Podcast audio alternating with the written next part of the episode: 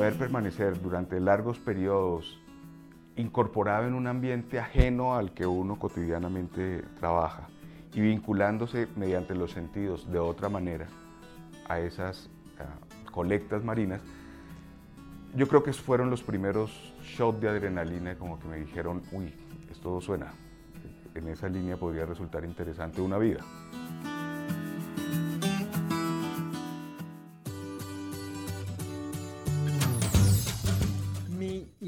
Inolvidable primera vez.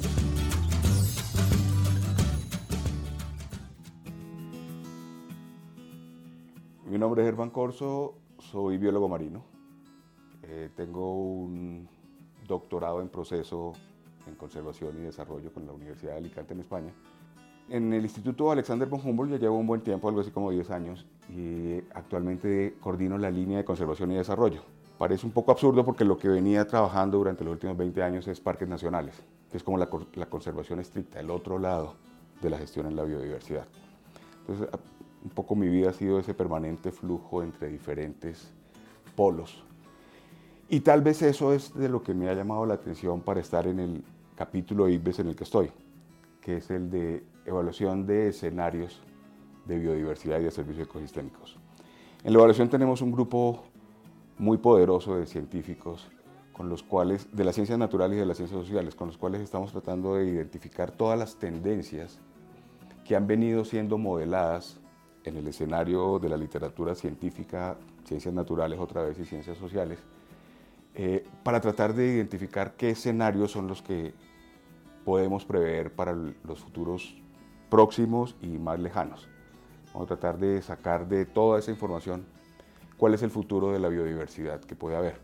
Es un capítulo muy interesante dentro de toda la evaluación y ha venido siendo reiterativo en los diferentes procesos de evaluación IBES, tanto a nivel mundial como a nivel de las Américas a nivel nacional porque es el mecanismo más correcto para tratar de tener escenarios futuros que prevean eh, el estado de la biodiversidad próximo.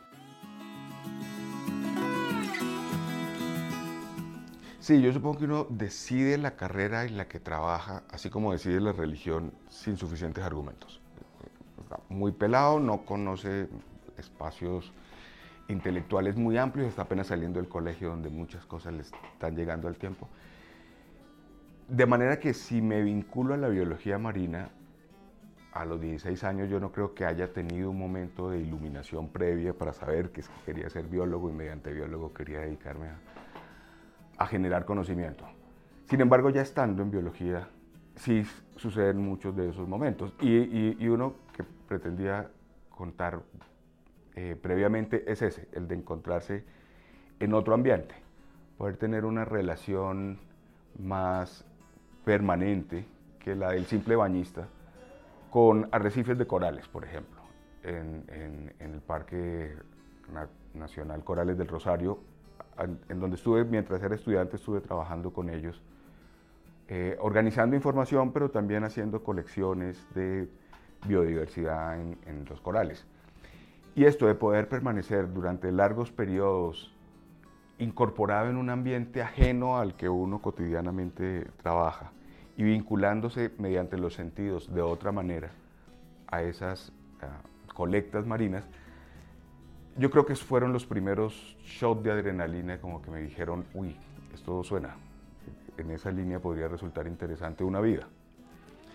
Luego Estuve muy vinculado, también lo mencionaba, con parques nacionales, algo así como 20 años. Hice todo lo que, lo que en parques nacionales, incluso desde el Inderena, era posible hacer. Fui jefe de área, fui director regional, fui subdirector de planeación y manejo, asesor de planeación, tanto en Inderena como en los primeros esbozos de la unidad de parques nacionales estuve ejerciendo muchísimos cargos. Y era un poco adicto al trabajo, eh, haciendo esfuerzos cada vez mayores sin considerarme mucho a mí, sin tener en cuenta mi agenda, ni mi familia. Y este fue como una forma de parar. De hecho, en principio lo que me fui a hacer a Cuba fue percusión. Pero pues percusión uno la estudia en otros lados, allá todos son tan buenos desde tan pequeños que no hice absolutamente nada en percusión y se acercaron los españoles que estaban ofreciendo la Universidad de Alicante que le estaba ofreciendo becas a los cubanos y en tanto yo estaba inscrito en esa universidad eh, cubana, entonces fui objeto de una de esas becas y empecé a hacer el doctorado en el que todavía soy candidato. Justamente en los momentos en los que uno transita a mundos invisibles que transcurren permanentemente alrededor de uno. Cuando a través de un microscopio te acercas a una gota de agua y descubres que ahí hay un mundo que está transitando permanentemente al lado de uno, surge la maravilla, que creo que es justamente la que genera la endorfina para que lo que uno hace le guste.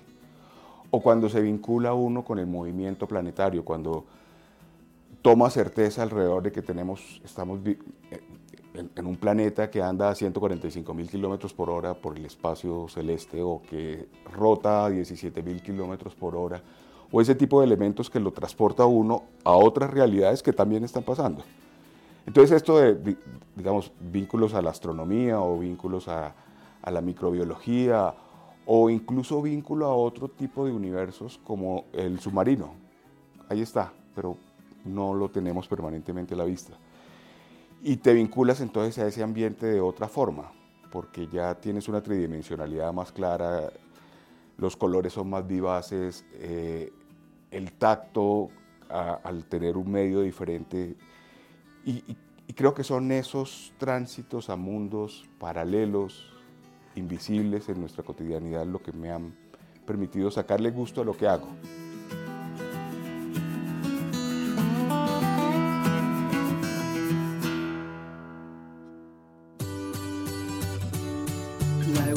Evaluación Nacional de Biodiversidad y Servicios Ecosistémicos es liderada por el Ministerio de Ambiente y Desarrollo Sostenible, Colciencias y el Instituto Humboldt con el apoyo de Parques Nacionales Naturales de Colombia, el INVEMAR e IDEAM.